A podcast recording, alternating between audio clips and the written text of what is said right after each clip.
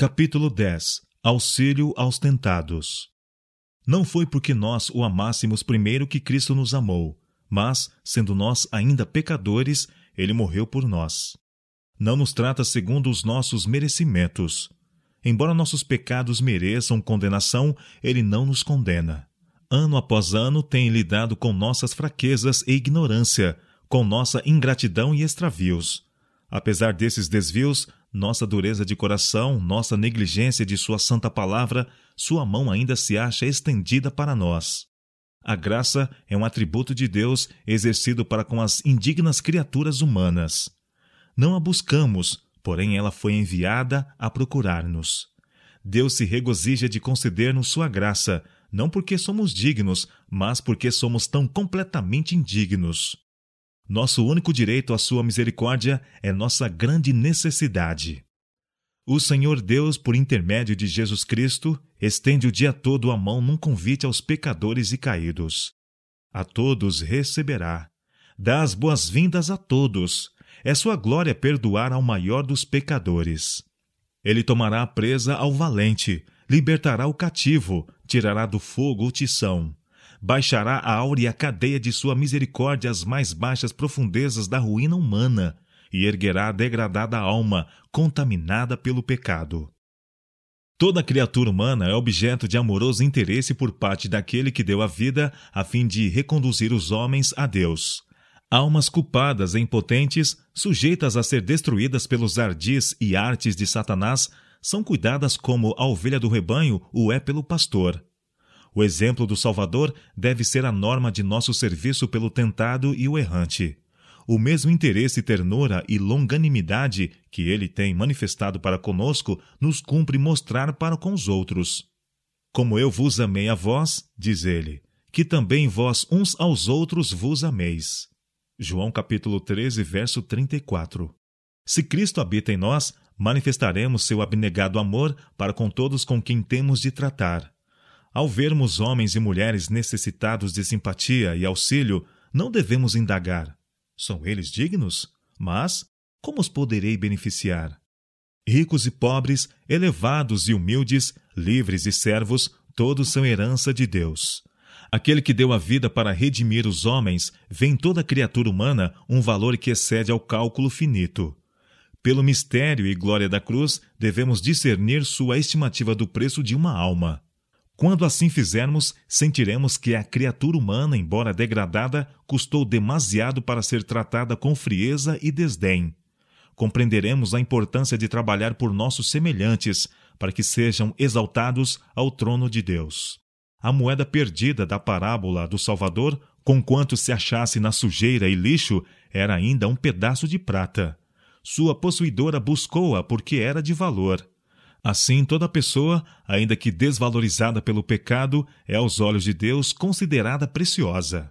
Como a moeda trazia a imagem e inscrição do poder dominante, assim apresentava o homem na sua criação a imagem e inscrição de Deus. Embora estejam ao presente manchadas e obscurecidas pela influência do pecado, os traços dessa inscrição permanecem em cada pessoa. Deus deseja readquiri-la, para reimprimir sobre ela sua própria imagem em justiça e santidade. Com pouco nos ligamos com Cristo em simpatia naquilo que devia ser o mais forte laço de união entre Ele e nós, a compaixão para com os depravados, culpados, sofredores, mortos em ofensas e pecados. A desumanidade do homem para com o homem, eis nosso maior pecado. Muitos pensam que estão representando a justiça de Deus, ao passo que deixam inteiramente de lhe representar a ternura e o grande amor. Muitas vezes, aqueles a quem eles tratam com severidade e rispidez se acham sob o jugo da tentação. Satanás está lutando com essas pessoas e palavras ásperas, destituídas de simpatia, desanimam-nas, fazendo-as cair presa do poder do tentador.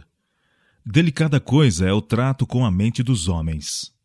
Unicamente aquele que conhece o coração sabe a maneira de levar o homem ao arrependimento. Só a sua sabedoria nos pode dar êxito em alcançar os perdidos. Podeis erguer-vos inflexivelmente pensando: Sou mais santo do que tu. E não importa quão correto seja o vosso raciocínio ou quão verdadeiras as vossas palavras, elas jamais tocarão corações. O amor de Cristo manifestado em palavras e atos encontrará caminho à alma, quando a reiteração do preconceito ou do argumento nada conseguiria. Necessitamos mais da simpatia natural de Cristo, não somente simpatia pelos que se nos apresentam irrepreensíveis, mas pelas pobres almas sofredoras, em luta, que são muitas vezes achadas em falta, pecando e se arrependendo, sendo tentadas e vencidas de desânimo. Devemos dirigir-nos a nossos semelhantes, tocados, como nosso misericordioso sumo sacerdote, pelo sentimento de suas enfermidades.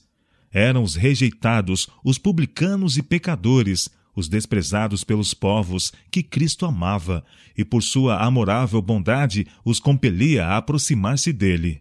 A classe que ele nunca favorecia era daqueles que ficavam à parte na própria estima e olhavam os outros de alto para baixo. Saí pelos caminhos e atalhos e forçai-os a entrar, ordena-nos Cristo, para que a minha casa se encha. Lucas capítulo 14, verso 23. Em obediência a esta palavra, devemos ir aos não convertidos que se acham perto de nós e aos que estão distantes. Os publicanos e as meretrizes devem ouvir o convite do Salvador. Por meio da bondade e da longanimidade de seus mensageiros, o convite se torna um poder para erguer os que se acham imersos nas maiores profundezas do pecado. Os motivos cristãos exigem que trabalhemos com um firme desígnio, um infatigável interesse e crescente insistência por essas almas a quem Satanás está procurando destruir. Coisa alguma nos deve esfriar a fervorosa, anelante energia pela salvação dos perdidos.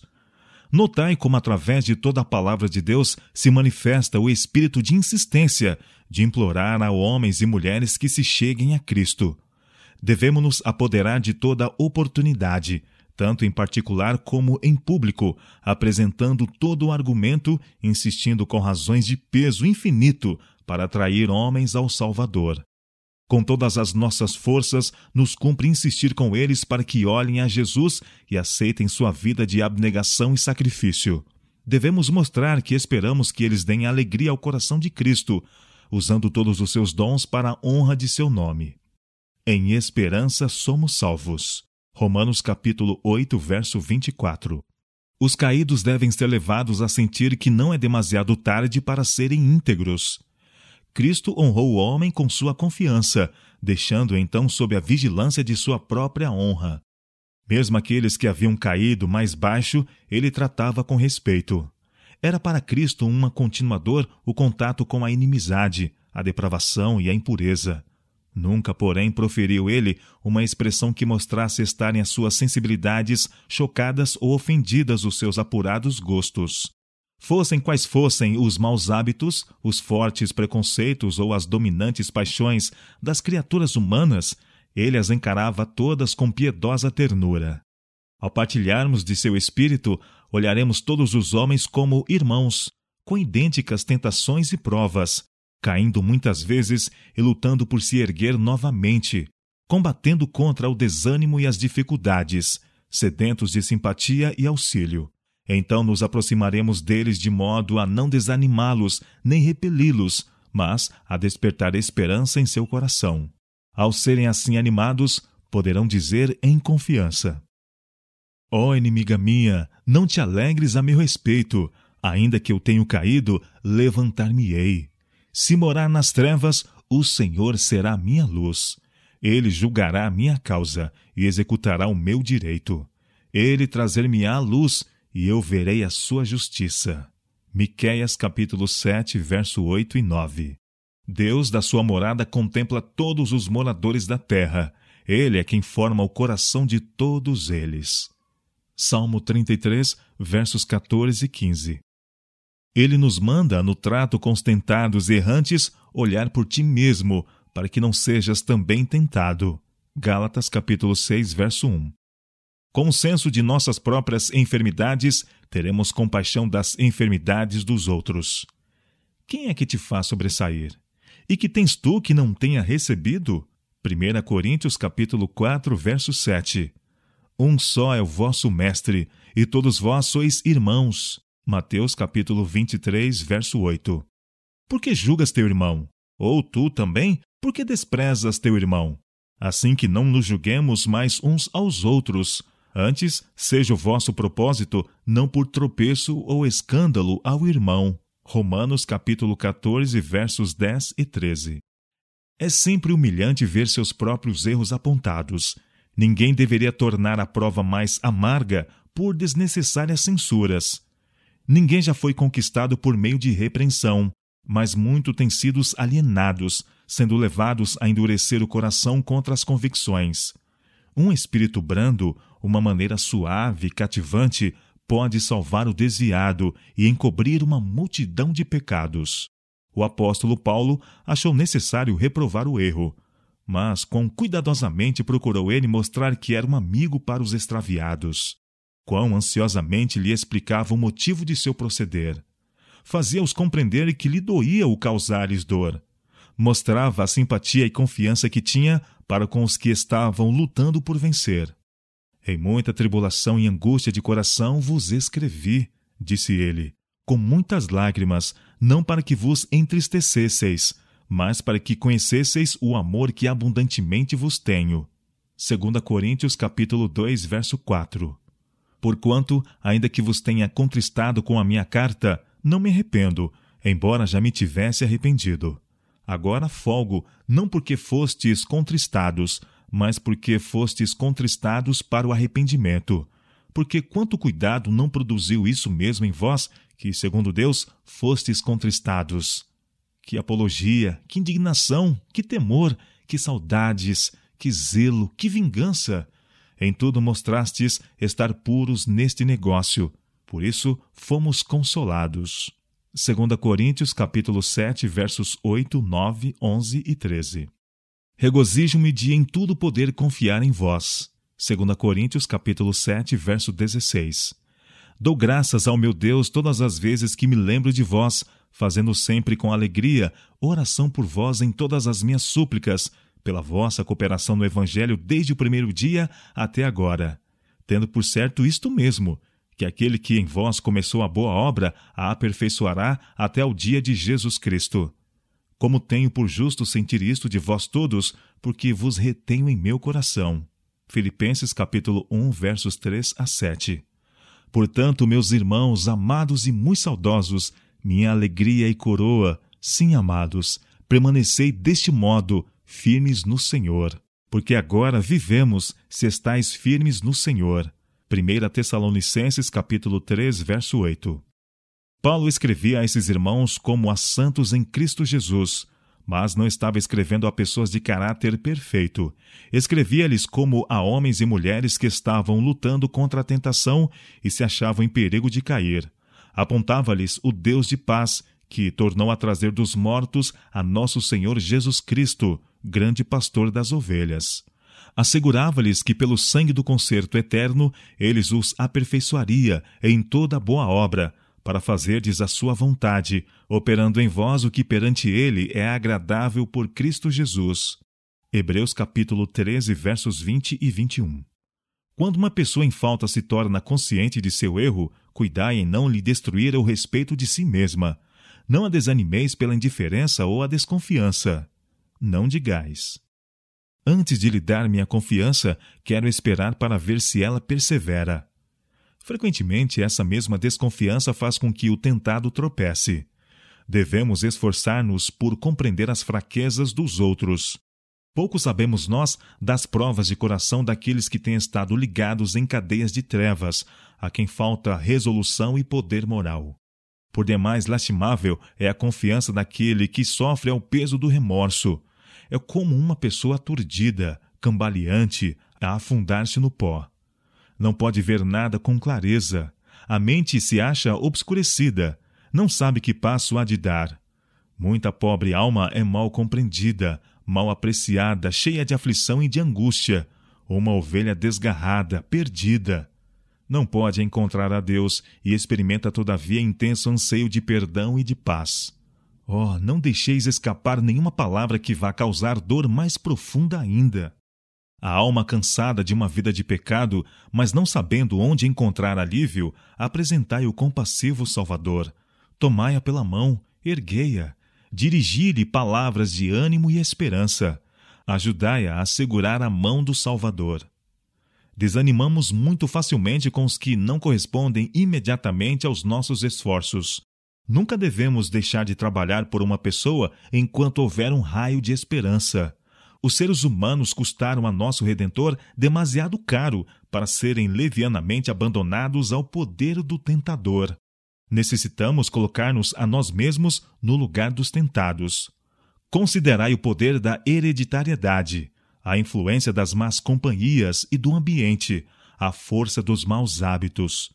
Podemos nós admirar-nos de que, sob tais influências, muitos se degradem? Podemos admirar que sejam tardios em corresponder aos nossos esforços pelo seu reerguimento? Muitas vezes quando conquistados para o Evangelho, aqueles que se afiguravam vulgares e não promissores achar-se-ão entre os mais leais de seus adeptos e defensores. Não estão inteiramente corrompidos.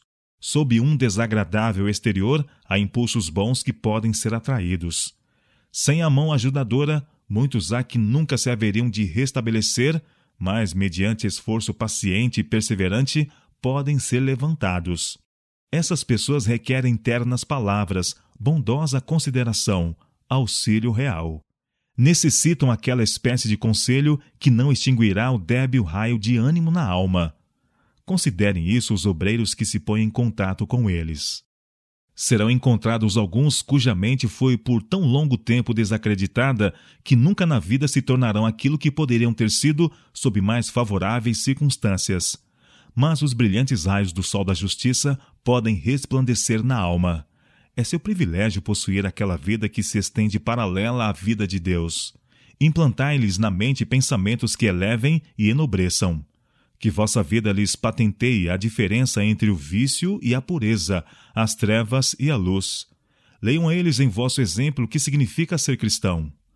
Cristo é capaz de levantar os maiores pecadores, colocando-os no estado em que serão reconhecidos como filhos de Deus, herdeiros com Cristo da herança imortal. Pelo milagre da divina graça, muitos podem tornar-se aptos para uma vida de utilidade. Desprezados e abandonados, perderam por completo o ânimo. Talvez pareçam insensíveis e indiferentes. Sob o ministério do Espírito Santo, todavia, a estupidez que faz parecer impossível seu reerguimento desaparecerá. A mente pesada, obscurecida, despertará. O escravo do pecado será posto em liberdade. O vício desaparecerá, será vencida a ignorância. Mediante a fé que opera por amor, o coração será purificado e a mente iluminada.